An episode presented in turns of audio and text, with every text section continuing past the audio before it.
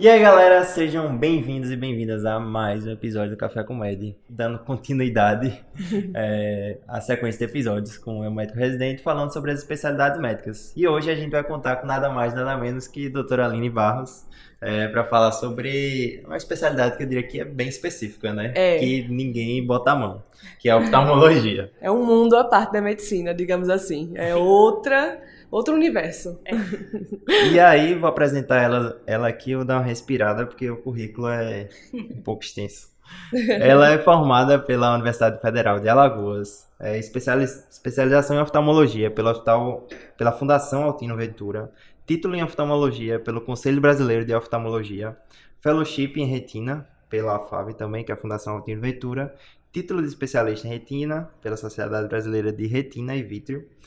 É, ela atua na clínica e na parte cirúrgica da residência médica da Fundação Altino Ventura, chefe do setor de oclusões vasculares da retina, também na FAV, é, cirurgiã de catarata na FAV e oftalmologista do Hospital dos Olhos de Pernambuco. E além disso tudo, fundadora Dona- e diretora pedagógica do Médico Residente. É, Seja bem-vinda, dona e doutora. proprietária. Vocês falam assim, a gente nem acredita que viveu tudo isso. É verdade, dá uma respirada Eu agora. fico me perguntando se algum dia eu vou chegar lá. Chega. É, a gente Chega tá antes do que vocês pensam. Oh, glória a Deus. É um prazer receber a senhora aqui. Seja Igualmente. bem-vinda. Obrigada. Bom, doutora, seja muito bem-vinda né, ao nosso podcast. Para começar, a gente queria saber, do começo mesmo, como é que é a residência de oftalmologia? Então, a residência em oftalmologia é uma residência de acesso direto, então você termina e você vai direto para oftalmo, até porque seria estranho se não fosse. Sim. Porque a gente reseta um pouco e recomeça do zero. Sim. Então, realmente, não precisa fazer nada antes, você vai direto para residência. São três anos. Nesses três anos, você se forma um oftalmologista generalista. Então, isso existe. E depois desses três anos, se você quiser, você pode ir à frente com R4 ou um fellowship, que é o equivalente. Hum, então, quando você faz a residência, você é somente um generalista da oftalmologia. Caramba, É só não- essa eu não só, essa, exatamente, tipo assim, a gente se formou, a gente E é é só médico, só. médico. É, por aí. Poxa, é o interessante. primeiro passo. E aí, é, segue outras etapas depois dessa residência. Depois de três anos ainda existem Isso. outros steps, né? Se quiser, né? Não, não é obrigatório, mas, Mas é como a maioria das especialidades médicas, a tendência é você ir se subespecializando cada vez mais. Uhum. E como é a residência? Tipo, porque ninguém sabe, eu acho que ninguém sabe nada de oftalmo na faculdade. né? A gente tem uma cadeira de oftalmo na faculdade, mas Segredo, mas assim, ninguém sabe sobre nada. a gente não entende muita coisa, sabe que tem a córnea, tem o cristalino, a retina e tal, e, e pronto, né? E um pouquinho, e dá uma palhinha sobre ângulo aberto, ângulo fechado. É, Já viram demais. Ah, Isso catarata e tal, quando Ah, você é, vê assim, nossa, mas enfim. glaucoma. Como que é esse processo de entrar na residência? Tem, tem algum curso, assim, quando a pessoa entra na residência, alguma preparação? Como é que funciona Tem, a residência? Tem. A maioria dos hospitais que tem residência em oftalmologia tem um curso básico em oftalmologia.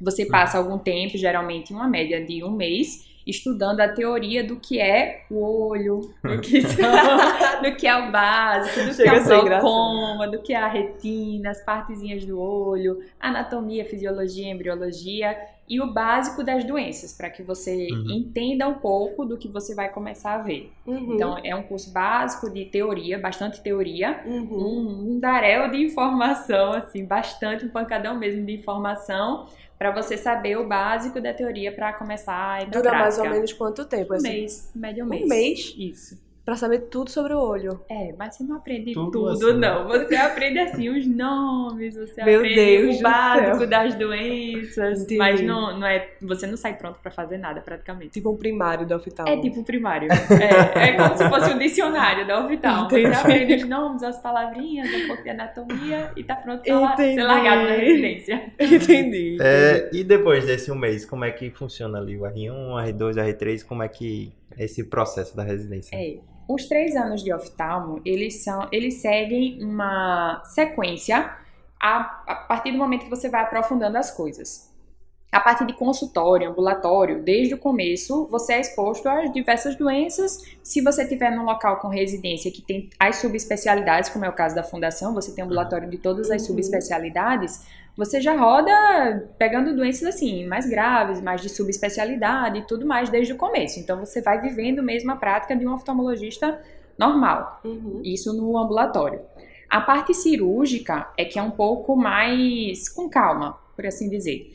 No primeiro ano, você faz mais cirurgias relacionadas à parte mais externa, porque aqui está o olho, então tudo que não entra no olho é mais fácil, porque a gente opera, é- é- são cirurgias micro, né? Então a gente opera com a grande maioria das cirurgias, a gente opera olhando para o microscópio e a mão aqui. Então leva um tempo até você se adaptar a fazer um movimento que você não está vendo diretamente e você se adaptar à profundidade, estereopsia, né? A profundidade, saber dar um ponto sem estar olhando a distância e tudo mais. Então, como isso é mais perigoso se você estiver trabalhando dentro do olho, no primeiro ano, geralmente, a gente faz cirurgias mais externas. É cirurgia de retirada de pterígio, que o pessoal chama de carne crescida. São cirurgias da plástica ocular, calásio, esse tipo de coisa. Aí, no segundo ano, quando você já desenvolveu um pouquinho melhor essa habilidade de operar sem estar olhando diretamente para o campo, aí você começa a fazer as cirurgias intraoculares. A grande cirurgia da residência é a cirurgia de catarata.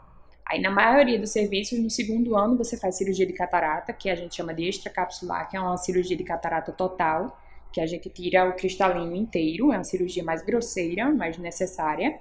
E no terceiro ano, a gente faz uma cirurgia mais delicada, mais avançada, que é a facoemulsificação, que você tira a catarata com a maquininha que vai comendo a catarata como se fosse um negocinho assim com ultrassom, que aí é bem mais delicado, o risco de complicações é maior para quem não tem uma mão treinada.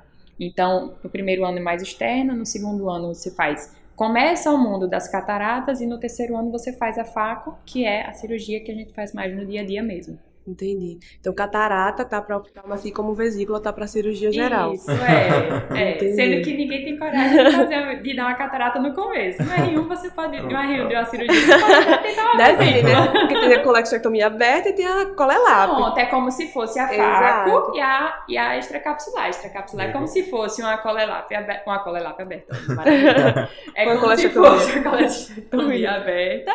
Enquanto a faca é uma colelap. Você precisa de mais habilidade, mas a cirurgia tem a mesma função. Uma analogia ótima. É, pra... Achei bem É, tem que ser didática. O oftalmo tem que ser né? didático para as pessoas, para entenderem, né? os, me- é, os medicinas normais, as pessoas que não são assim tão evoluídas como a doutora Aline. Porque assim, eu acho o oftalmo uma galera assim, sabe, à parte realmente da medicina, um pessoal muito inteligente, de verdade.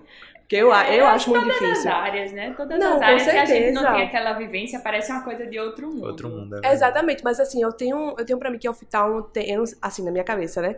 Tem que ter um conhecimento de física que pra mim já é Tem. além de, Isso tem. entendeu? Isso é um É. calo. Isso é um caos. Quando eu pensei em Física pra oftalmo, mim, pra mim vem aquelas lentes, né? É, quando não, a gente dava no ensino vem médio trauma, ainda, já né? vem o E se gatilho. você, Convergente, se você divergente, quer saber, não até sei a o prova quê. de título ainda cai isso. Ainda cai isso. Qual o tamanho do espelho, a distância do espelho É sério? tem que ficar para o corpo aparecer todo. É, noções de física. Ou Cai até na seja, prova de título. não é pra mim. Caramba, não sabia não. Achei que, tipo... Mas vou confessar que física nunca foi minha praia e eu tive que Olha aprender aí. as coisas que eu precisava aprender pra passar nessas provas. Não é que a gente Então- aprende pro vestibular, a gente aprende pra, pro resto que precisa. Então, dica 1, pra você que tá pensando em oftalmo e tá achando que não quer, não, não, não tem o perfil, porque não gosta de física, é mentira. Falso. pode fazer. ela tá aqui fazer. e ela é. O dia a dia não precisa.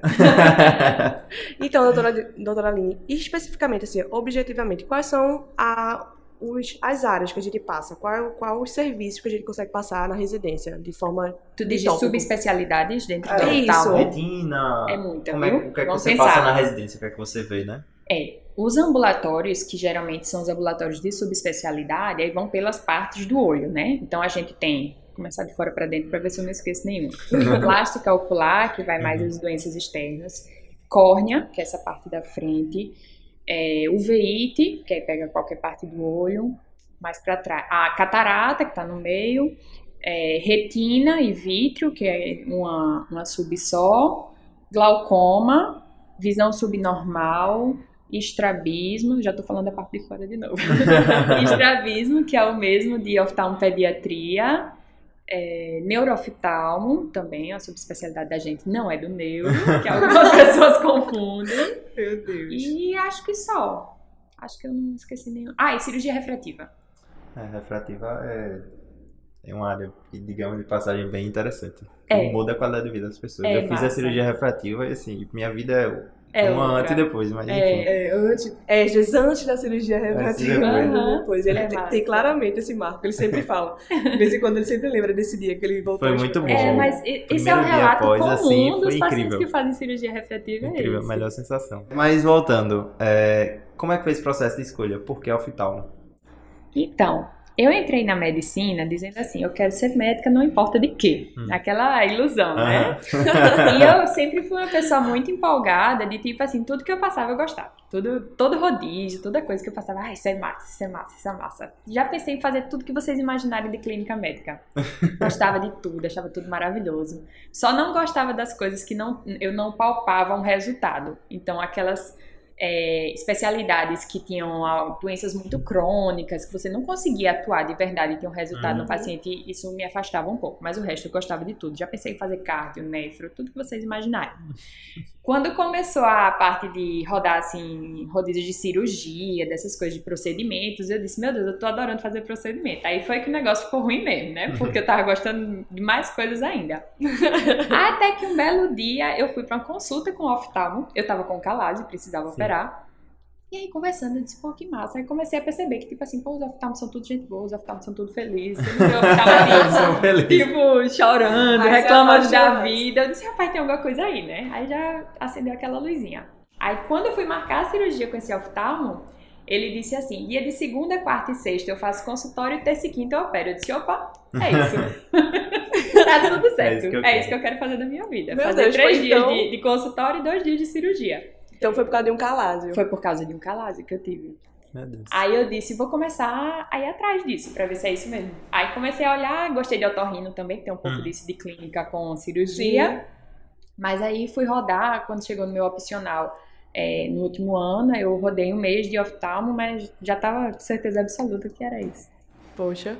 É, realmente eu acho que a profissão te escolheu, então, né? É, Porque a pessoa ir pra uma consulta de oftalmo e se apaixonar por esse ou esse é complicado. veja, aí é que mora o perigo. Ai, que Isso lindo! daí é isso daqui da oftalmo.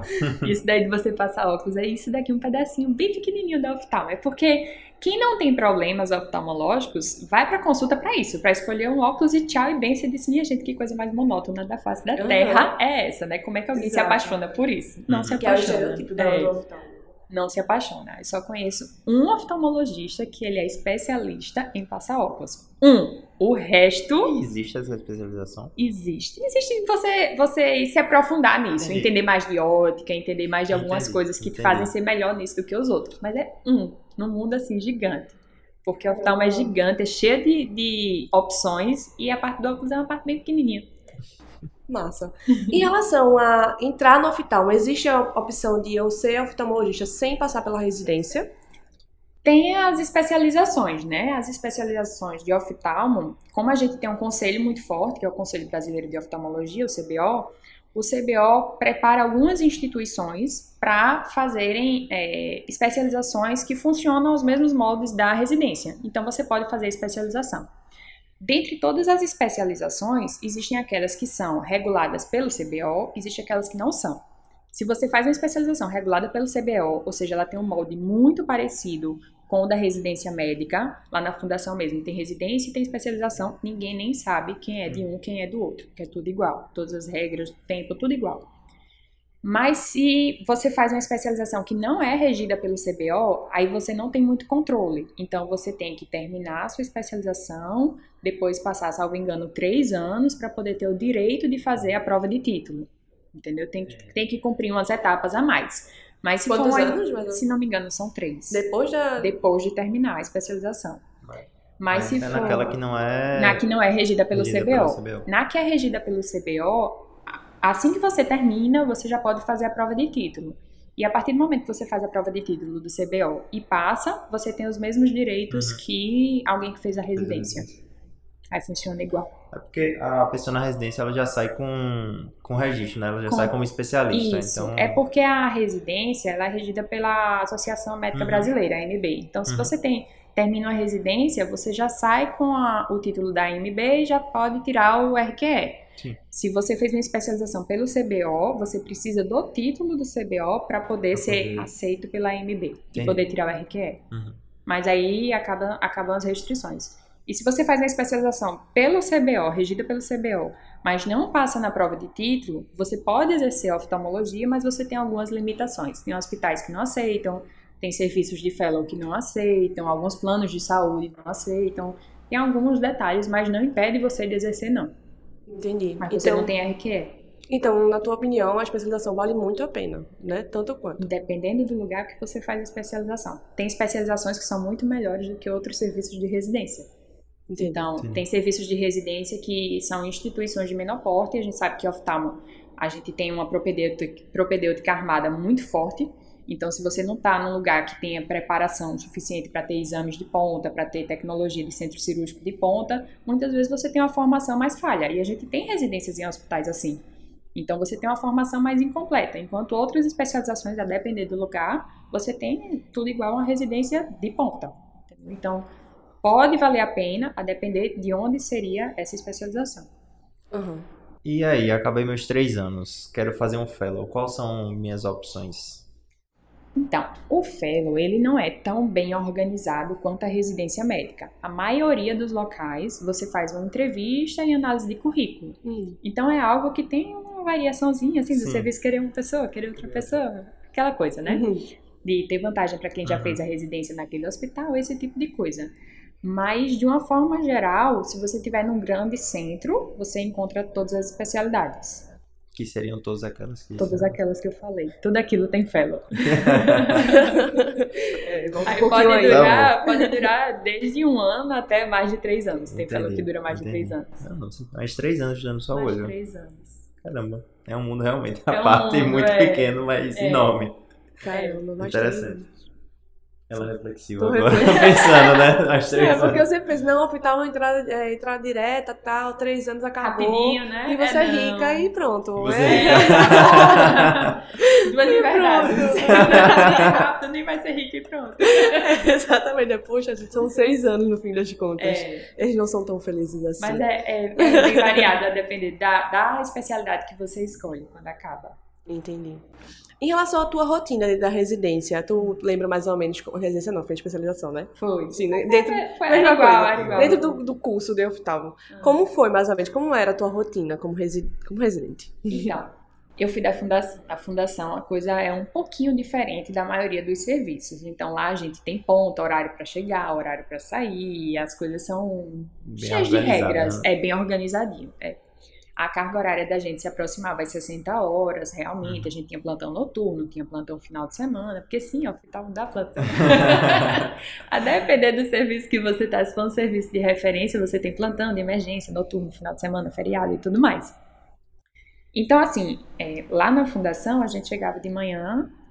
Aí também tem um detalhe: se, a- se o seu local de residência tem uma carga teórica legal. Porque, como a gente tem prova de título, geralmente os serviços que têm especialização eles têm uma carga teórica legal para preparar melhor os alunos para a prova de título, porque a prova de título gera um ranking das instituições. Então, tem isso também para levar em consideração. Então, lá, todos os dias, de segunda a sexta, a gente, de 7 da manhã às 8, a gente tinha aula. Então, tinha um conteúdo teórico, cada mês era um módulo, então tinha um módulo de retina, depois módulo de glaucoma, durante o ano, via todas as subespecialidades, fazia uma prova uma vez por mês para fixar esses conteúdos, né? Aí acabou aquela hora de conteúdo teórico, a gente ia para os ambulatórios. Aí geralmente tinha dois ou três turnos na semana de centro cirúrgico e o resto era consultório, porque a gente praticamente não tem enfermaria, né? Hum. A enfermaria da oftalmo, na maioria dos serviços, é um, um quartinho onde fica um DPO que precisa dormir por questões sociais, ou às vezes um transplante, algum, algum detalhezinho bem pontual, mas a Aham. maioria não tem enfermaria. Então é consultório centro cirúrgico.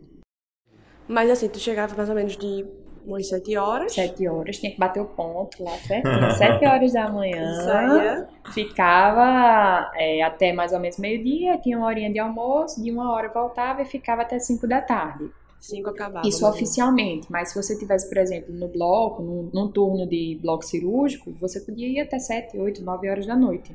Se você tivesse na emergência, você seguia o horário da emergência, que é o horário de plantão. Então, saía Entendi. 7 horas da noite, se tivesse muito cheia, você ficava até mais tarde de para semana ajudar o também. colega, final Final semana de semana também. plantão, no caso. Esquema de plantão. E melhora ou é sempre ruim assim? no R2 é melhor um pouquinho, no Não, R3. no R2 é um pouquinho pior. Porque, vê, como o R1, como o oftalmo você chega zerado, o Uhum. R1 ele é, ele é como se fosse um doutorando. Ninguém larga o paciente na mão do R1, porque, enfim, ele pode errar feio, sabe? Não tem uma base. Então a gente considera como se fosse um doutorando. Então todo mundo fica ali com a tutela de um R1. Na tutela. É, o R2 fica com a tutela do R1. Então, o R2, além de saber fazer as coisas, ele tem que ficar o tempo todo ensinando para R1, vendo se Uhum. o que ele tá vendo é isso, é, é aquilo. Porque o oftalmo é muito visual, literalmente, né? Literalmente. Então, tipo assim, você discutir um caso com alguém não serve de nada. Você tem que sentar e ver o paciente, examinar o paciente que teu R1 tá falando. Porque senão você não vai ajudar muita coisa. Só o que ele tá falando não significa muita coisa, sabe? Diferente de clínica, né? Que você Diferente vai falando de clínica. e você vai Se você chega um R1 de clínica falando, ah, atendi o paciente com isso, isso, isso e aquilo, tá tudo montado na sua cabeça. Uhum. Oftalmo você tem que checar o que ele disse que Que estava bom. vendo pra ver se realmente aquilo existe. então no R2 segue mais ou menos essa rotina, sendo que com mais responsabilidade. No R3 as coisas melhoram, porque aí você tem, pelo menos lá na fundação, você tinha turnos dedicados à, à preparação para a prova de título, então Uhum. a gente chamava de turno de estudo. Então, uma ou duas vezes na semana você tinha um turno em que você ficava na biblioteca estudando para a prova de título. Tinha pelo menos Você uma sai mais cedo. folguinha, assim, É, uma né? folguinha. folguinha. Mas assim, como é uma especialidade cirúrgica, sempre tem uns fominhas de centro cirúrgico Aham. que ficam ali esperando uma chancezinha de operar mais e tal, aí Aham. sai mais tarde. Entendi. Hum. Fiquei curiosa em relação aos plantões. Como que seria esses plantões de oftalmo? O que é que chega em uma emergência? Olha, chega tanta coisa. O que, é que chega mais? O que é que chega mais? Vê, é porque eu me formei no, no centro de referência. Aham. Então, centro de referência era aqui em Recife, né? Era a FAV é centro de referência para o norte e nordeste inteiro. Sim. Então, tipo Nossa. assim, era, tinha TFD do Acre que vinha operar com Meu a gente. Deus. Era esse nível. O que é Então, TFD? doutor? Tratamento fora domicílio, desculpe. Quando você tem alguma, alguma necessidade de oferecer um serviço de saúde que não tem na sua cidade ou no seu estado, Uhum. o governo daquela localização lhe leva, Leva para ser atendido entendi. onde, onde tem, onde oferece. Mas chegava na emergência um paciente. Tudo, na emergência, no ambulatório, no centro cirúrgico, de Caramba. todo canto. É. Aí, tipo assim, o volume era muito grande. A gente Uhum. tinha dias de ter mais de mil atendimentos. Então, assim, é muita coisa. Gente, de olho? É, de olho. É. Então chegava muito trauma, chegava crise glaucomatosa, descolamento de retina, conjuntivite, assim, de rodo. Ah, Épocas de, de surto de conjuntivite, era tipo assim, 400 atendimentos de conjuntivite no Então, dia. geralmente, conjuntivite é tipo a síndrome gripal da agora. É. É, exatamente. Esse surto que o pessoal tá vivendo agora com a síndrome É. gripal, a gente vive desde sempre. Tipo, old no oftalmo. É, é. Gente agora, diz como assim? Um Curiosidade. desse normal. Eu tenho um amigo que é residente de oftalmo é, e ele falou que o mais chega é trauma por Coca KS. Tipo, a pessoa foi abrir a Coca KS e bateu no olho. É verdade isso? Tem, tem muito. Eu achei Traumas muito contusos De uma específico. forma já. É, porque. É coisas de gás. Coca, coisas de gás. Coca KS e São coisas, são coisas assim, peculiaridades fiquei, da oftalmo. É, tampinha de coisa de gás, pode ser Aham. cerveja, pode ser o que for. Cerveja nem é tanto, né? Mas aquelas Coca. de, de. Estilo KS, esqueci Sim. o nome. Long neck. Long neck, Pronto, sim. tem muito. É, coisas de, que tem gás, lápis, criança tem muito furar o olho com lápis prender cílios com cola super bonder, criança com piolho que a mãe bota álcool com semente de pinha, aí o álcool escorre, queima os olhos. Isso é o dia a dia do trauma da oftalmologia. São coisas bizarríssimas. Não é o trauma da cirurgia, mas tem cada um no seu porte. Né? Tem, tem umas coisas bem interessantes, engraçadas. Quando chegava assim com, com o olhinho, a criancinha pequenininha com o olhinho assim queimado, a gente já fazia, passe ali, bota uma touquinha que a gente já sabia que era piolho. Ai, meu Deus. É, a gente se acostuma. Eu nunca nem vi isso, é um de semente de pinha. É, álcool com semente de pinha. É, não vem nem aprendendo. Cultura popular. E durante esse período na residência, tem alguma história que marcou assim, que você olha pra trás e pensa, meu amigo, Eu acho que teve. Eu lembrei agora porque a gente tá vendo esse caso aí da filha do Tiago Life que tá com retinoblastoma, Sim, né? sim, sim, Pronto, eu sim. tive uma pacientezinha de dois anos que teve retinoblastoma, que teve que fazer a nucleação, que é a retirada do globo ocular. foi algo que me marcou bastante. A gente tem foto com ela assim abraçada, ela brincando, pulando antes de entrar na Ah. cirurgia para fazer a enucleação. Porque criança é criança, né? Não tem Não noção. É. é. Tá? Então, Realmente. isso me marcou bastante, essa, essa cirurgia que eu participei. Acho que eu era R2. E coisa boa é, é dia a dia da gente, que é cirurgia de catarata. Assim, tem, tem poucas coisas. Você acha que a pessoa da, da refrativa é feliz? Feliz da é a pessoa da catarata catarata total. nada, né? Ela, é, muitas vezes a gente é, opera pacientes que estão assim há 10, 20, 30 anos sem ver nada, vulto no máximo, e a gente opera e no, no outro dia quando vem pro primeiro DPO, já vem assim vendo tudo, lendo. Então, tipo assim, a gente opera pessoas idosas que dizem assim que não conheciam os netos e já estão enxergando.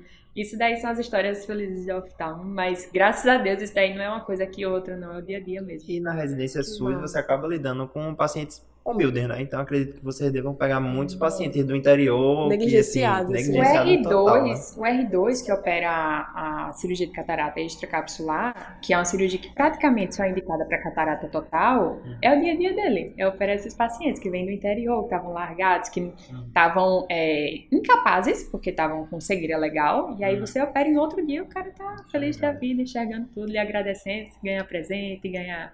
Ganha ganha tudo, toda aquela felicidade do SUS, né? Oh, meu Deus do céu, amo, amo barração, medicina da família. Em relação ao dia a dia do teu trabalho hoje, como é que ele é? Não, hoje, hoje. Hoje, hoje. meu dia a dia tá bem resumido por causa do AML, né? Aham. Mas assim, vamos pensar no dia a dia antes de começar o AML. Terminou o R3, o que é que... Então, você Como pode fazer o fellow, né? Pra, Uhum. Que, assim, na maioria dos locais, se você for para uma capital, por exemplo, a- hoje em dia já existe a demanda do paciente chegar para você perguntar que tipo de oftalmo é você, especialista em que é você. Isso já é a nossa realidade. Então você faz o fellow e geralmente depois, se você tiver feito um- um- a sua formação no local onde já existe um grande centro, por exemplo, a fundação, ela tem um centro grande particular que é o Hope, atrelado a ela. A fundação é a parte sul do Hope. Então, quando você é um bom residente, um bom fellow, eles já chamam você a, quando terminar o fellow, entrar na equipe deles. Uhum. Foi o que aconteceu comigo e aí você já começa, já entra no trem que já está andando com Uhum. um- um- uma equipe grande, um hospital que já funciona e tudo mais. Existe também a possibilidade de você montar um serviço próprio. Então você geralmente monta um consultório, faz um pezinho de meia, porque o consultório de oftalmo também não é barato. Então você faz um pezinho de meia, monta um consultório ou na periferia ou então no interior. Geralmente quem faz isso é quem vai para o interior e tem muito espaço. Uhum. E aí você monta um consultório, geralmente consultas populares, mas aí já vai ganhando um dinheirinho. Se você gostar de operar, você começa a operar pelo SUS, aí vai fazendo um pezinho de meia maior, aí vai montando uma estrutura de centro cirúrgico e tudo mais. Quando você vê, você tem um hospital no interior. Somente. Se tudo der certo, né? E... Mas também não é pra todo mundo. Pelo amor de Deus, não é todo mundo que vai conseguir montar um hospital, não. Mas tem, tem a galera que Mas vale a pena sonhar, né? Vale a pena É. sim, sonhar não É quer possível. demais. Se você quiser isso, você consegue. Assim, a gente sabe que não é barato, né? Um, um consultório de oftalmo. Uhum. Quanto é que custa, assim, mais em noção de valores? Depende dos exames que você quer fazer. Se você quiser fazer assim todos os exames complementares que você precisa no dia a dia, bote uns 200 e pouco mil. Se você quiser fazer atendimento para passar óculos, fazer volume de atendimento de óculos sem exames complementares, com menos de 50 você monta. Eu achava que era mais caro, eu tô surpreso. É, se você tiver, quiser fazer assim bastante exames, é bem Ah, mais é bem caro. mais caro, sim. As máquinas são caras. Entendi. Não, como sempre, né? Sempre o que eu acho que o que encarece, né, é sempre as máquinas, né? É, são Pra rádio também eu acho que sempre é assim. Queria, É. quiser. Se você quiser fazer cirurgia refrativa, bote um milhãozinho para conseguir fazer. Mas É, aí dá é. pra, assim, dá pra tirar o retorno bem, de certa forma, rápido, né? Se você estiver assim. num local em que que, tem uma demanda demanda, boa, de né? cirurgia boa, para isso sim.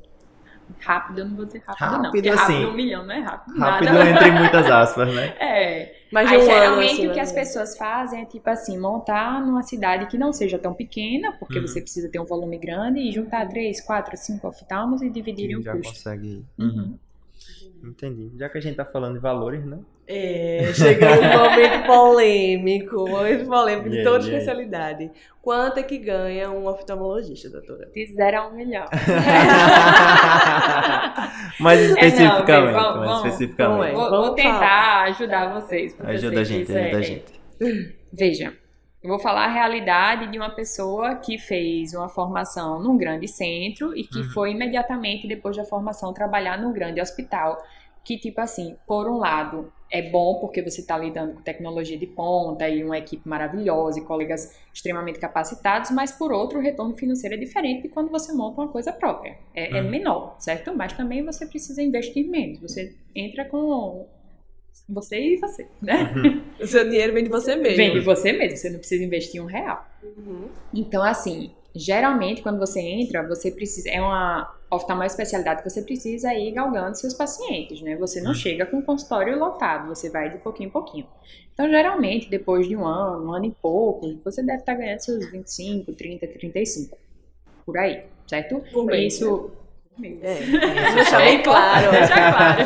Isso só com, tipo, com a residência ou já com algum fellow, alguma coisa do tipo? Depende do lugar. Se você tiver num hospital menor, só com a residência já é possível você ganhar isso. Mas se você tiver num hospital estilo Hope, que todo mundo tem uma subespecialização, se você não tem, você fica para trás, você vai ter menos pacientes, as pessoas vão indicar menos pacientes para vocês, porque se você faz o que todo mundo faz, Uhum. quem é que vai te indicar?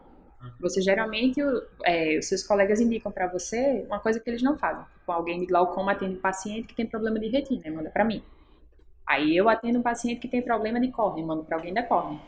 Entendeu? Esse tipo de Uhum. coisa, vai trocando. Uhum. Mas assim, pra galera que vai pro interior, que às vezes tem um, dois oftalmos só no interior e você vai fazer, é, montar o serviço próprio e tudo mais, e começa a operar, aí o céu é o limite. Se O que a gente vai você. fazer da nossa vida?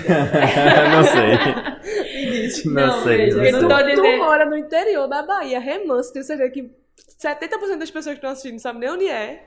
Só 70. Não, veja, mas oftalmo, pra quem quer ir pra interior, é É uma especialidade massa. O retorno financeiro é praticamente certo. Agora você tem que ir fazendo as coisas certas, ter um espírito empreendedor pra Ah. montar um serviço, senão você vai passar É. óculos o resto da vida. Aí não dá, né? Entendi. E aí, falando sobre empreendedorismo, então como é que a gente consegue empreender nessa área? Você pode montar um curso de. Preparatório para residência. É, não, brincadeira.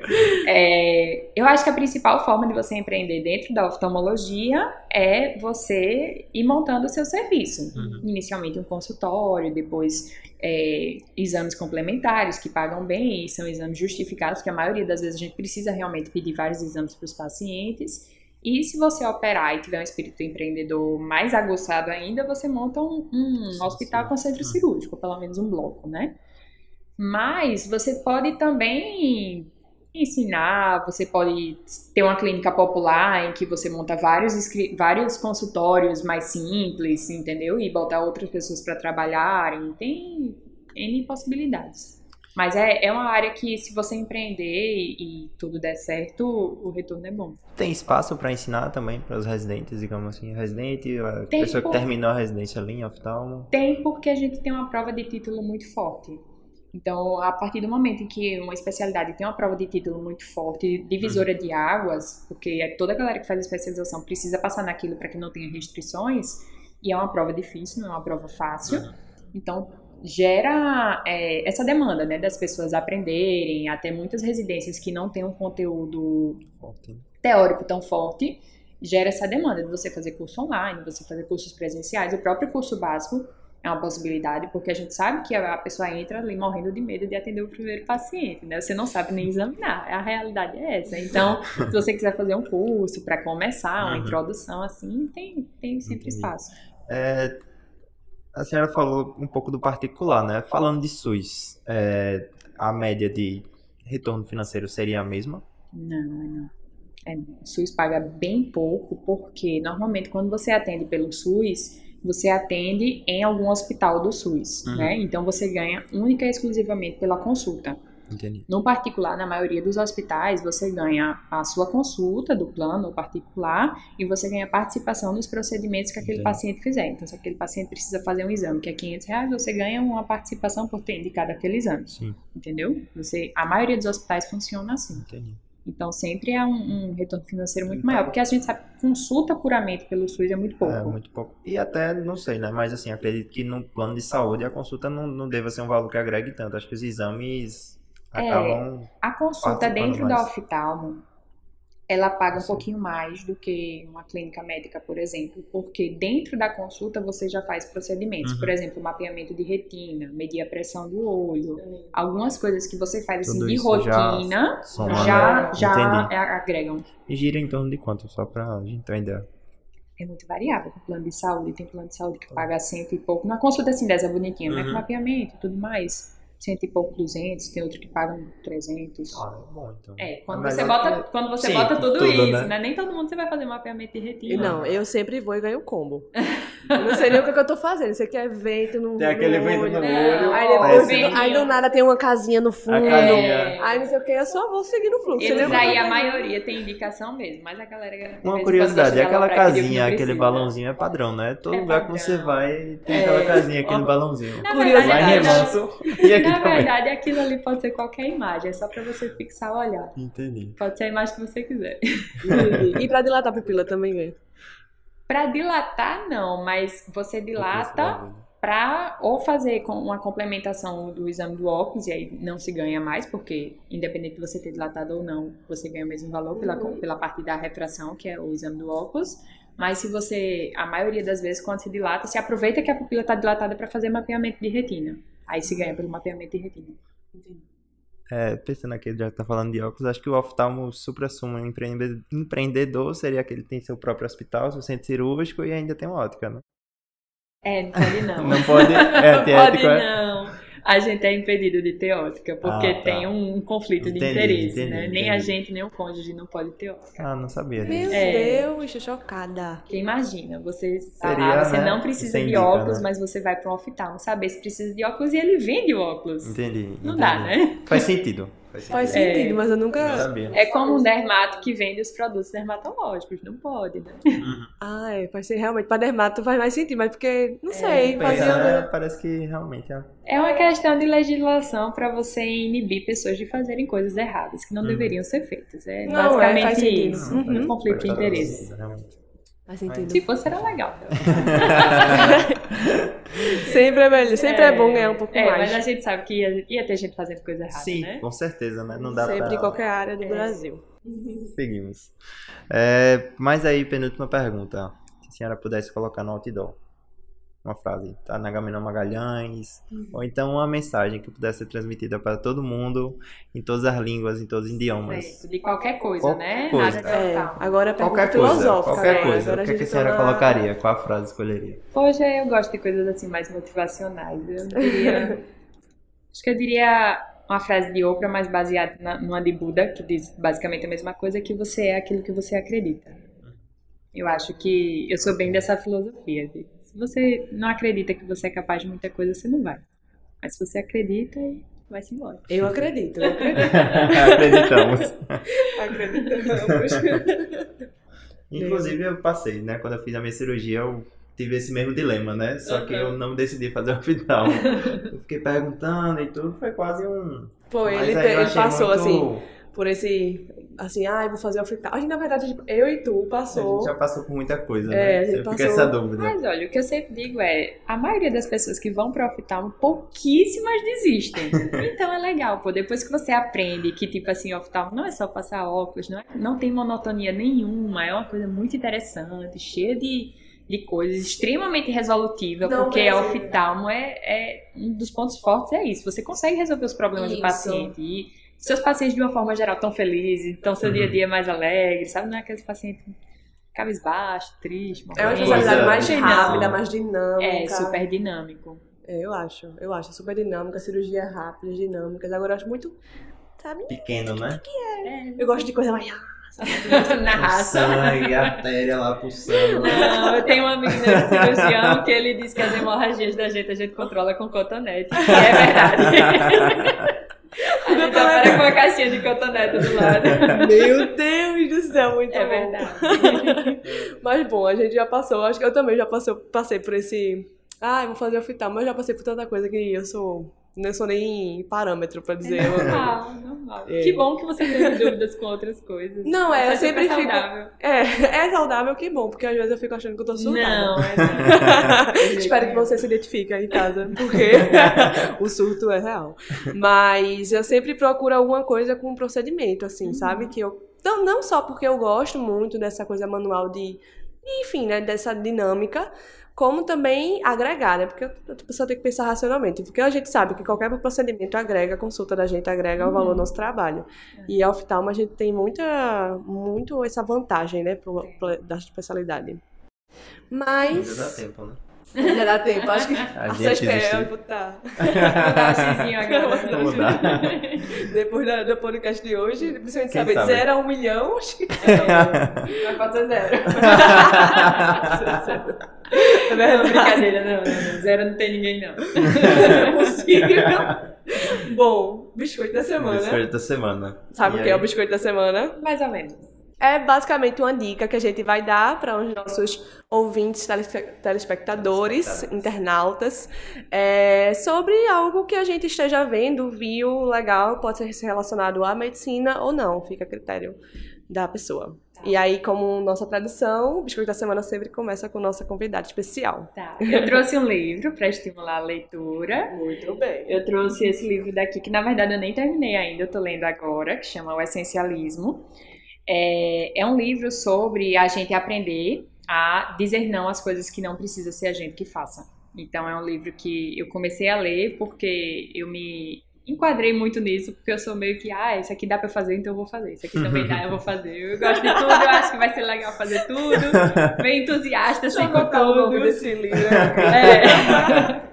E esse livro ele traz essa temática de tipo, não, escolhe alguma ou algumas coisas pra fazer e faz Uau. aquilo bem feito que Uhum. vai ser melhor. Aprenda a dizer não às pessoas, aprenda a dizer não às coisas, às atividades que não precisa ser você a fazer, que as coisas você aumenta a sua produtividade que tá tão em voga, Sim, né? sim. O nome do livro? Essencialismo. O essencialismo, muito bom. Muito bom. Mas é real esse lance do foco, né? Você vê que você acaba dispersando e perdendo Uhum. energia quando você Exatamente. É, é um trabalho contínuo pra quem é entusiasta das coisas, sabe? Sim. é Eu queria difícil. fazer aquilo, mas não vai dar. E você fica ali se segurando É. fazer, mas não, vou deixar passar. E eu tô vivendo isso na pele como recém-formada, há um mês de formada, minha É. filha. É. De- de- dizer não a um plantão é mais difícil, do que difícil, eu é imaginei. Todo dia eu recebo uma mensagem encaminhada dela. Devo aceitar. Plantão em tal lugar, não sei o que, não sei o que. Devo É. aceitar. Quem filtra meus plantões? Quem decide quem eu vou fazer plantão ou não? É Esdras, porque se for Amor, depender tá bom mim, já, já tá muito tóxico. É sério. Vamos ler o livro pra É. ver se a gente se controla. É sete de sete dias. E eu fico, vou aceitar. Ele não vai, eu vou, eu vou. e eu, quando eu pego o osso pra largar, meu amigo, é difícil. É, É. difícil, mas lerei, lerei, com Sou certeza. dessas também. é um perfil comum, né? É. Diga aí. É, bom, meu biscoito da semana vai ser um podcast. Que é. Café com médico. Não, vai ser um... Esse também sempre é, né? É, o podcast é A Culpa do Cérebro. É, nesse podcast eu achei bem interessante. Estou escutando alguns episódios. Inclusive, vindo pra cá, tava escutando um, que é o episódio número 15. Que ele traz cinco passos para você começar a acordar mais cedo, né? É, ele fala muito sobre neurociência em si, fala sobre técnicas de estudo, fala sobre como você ser mais produtivo. E então, assim, acho que, tipo, é um podcast que não tem tantos episódios ainda, tá no 15 episódio, décimo, tá iniciando ali, acho que vale a pena você começar a ouvir, né? Eu gosto sempre de ouvir do começo. E quando eu começo a ouvir uma coisa nova, eu escuto do começo até chegar aonde tá, né? Pra poder ficar atualizado, assim, como se fosse uma série. Então, fica aí a dica. A culpa é do cérebro. Tá no Spotify, acredito que deve estar nas outras plataformas também, e sei que tá no YouTube. Que nem a gente. Se não seguir a gente, ó. É se verdade. no canal. Eu quero dizer que tu, quando tu escuta um podcast, tu escuta ele desde o primeiro episódio. Geralmente sim. Meu Deus do céu, isso é metódico, de verdade. Geralmente sim, geralmente Meu sim. Deus do Eu gosto de ver a evolução das pessoas. É, tipo, tem um, tem um podcast que tipo, tinha mais de 300 episódios. Só que tipo, era um cara que eu gostava muito, é o Murilo E Galo. ele escutou E eu comecei a 300 escutar do primeiro episódio.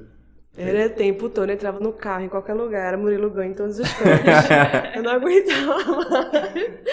Bom, eu, né, toda vez dou um biscoito mais besterol. Eu gosto, assim, de sair mais desse campo de, ah, eu acho importante, Sim. mas eu acho importante também ter uma pessoa que gosta de Equilibrar. é, equilibrar o sistema. É, para os amantes de maquiagem, amo muito. Tem um- uma série na Netflix chamada To Glow Up. E é Glow Up, na verdade. Que na verdade é, um, é como se fosse um Masterchef das maquiagens. É um. É massa, muito bom assistir em um não. dia, em dois dias. Já assistisse? Muito bom. Ele tá, tipo, muito bom. Eu já assisti. Eu tô achando Será? que o Dima já assistiu também. Ele tá, é verdade. Bom, fica a dica, Dimas. É uma série na Netflix chamada Glow Up, passa na Inglaterra. Com dois especialistas em maquiagem, assim, fantásticos, fenomenais. Cada maquiagem, nada de maquiagem, ai, como fazer delineado gatinho, não. Fora disso, é realmente arte. Você vê arte, sabe? E você vê como as pessoas são inspiradas e apaixonadas por aquilo que elas fazem. É, é, é realmente muito legal, muito bacana o, o seriado. E, na verdade, é um reality show, né? E vale a pena assistir pra quem gosta desse- dessa dinâmica de Masterchef, competição e tal. Eu gosto muito, tô muito nessa vibe, assim. e é isso. É, agradecer mais uma vez pela disponibilidade, pelos meninos aqui né, dos bastidores, sempre apostos, como sempre aí, nessa parceria. E... E maravilhoso. maravilhosa. e queria deixar alguma última mensagem, onde é que a gente encontra a senhora nas redes, como é que Eu é? tenho apenas o Instagram pessoal mesmo, posto Aham. muito pouco, não sou muito adepta a redes sociais mesmo, não. Mas pode seguir o meu médico residente e a minha carinha tá sempre por lá. Ai, tá vendo aí? Alguma última mensagem pra quem quer fazer oftalmo, pra quem tá pensando que gosta de fi, que não gosta de física, mas Física é um pedacinho que a gente tem que aprender para passar em prova. No dia a dia não vai usar, pode vir, não tem problema. Mas eu acho que de verdade, se a pessoa está pensando em fazer oftalmo, eu super indico. É uma especialidade linda, a gente consegue ajudar as pessoas, principalmente para quem não, não precisa viver com aquela história de vida ou morte o tempo todo, quem se satisfaz mudando a qualidade de vida do paciente, quem se sente bem realizado com isso, eu acho que é um lugar perfeito. Quem não segue a gente, sigam a gente no Spotify, na plataforma que você tiver, se inscreve no canal do YouTube, curte o vídeo também, importante. Dá o teu joinha, Compartilha com os amigos, ativa o sininho. ativa o sininho das notificações. E é só isso, gente. Muito obrigado por nos ouvirem até aqui. Valeu. Nos sigam nas redes sociais, arroba Café Comédia. Instagram. Tchau. Tchau!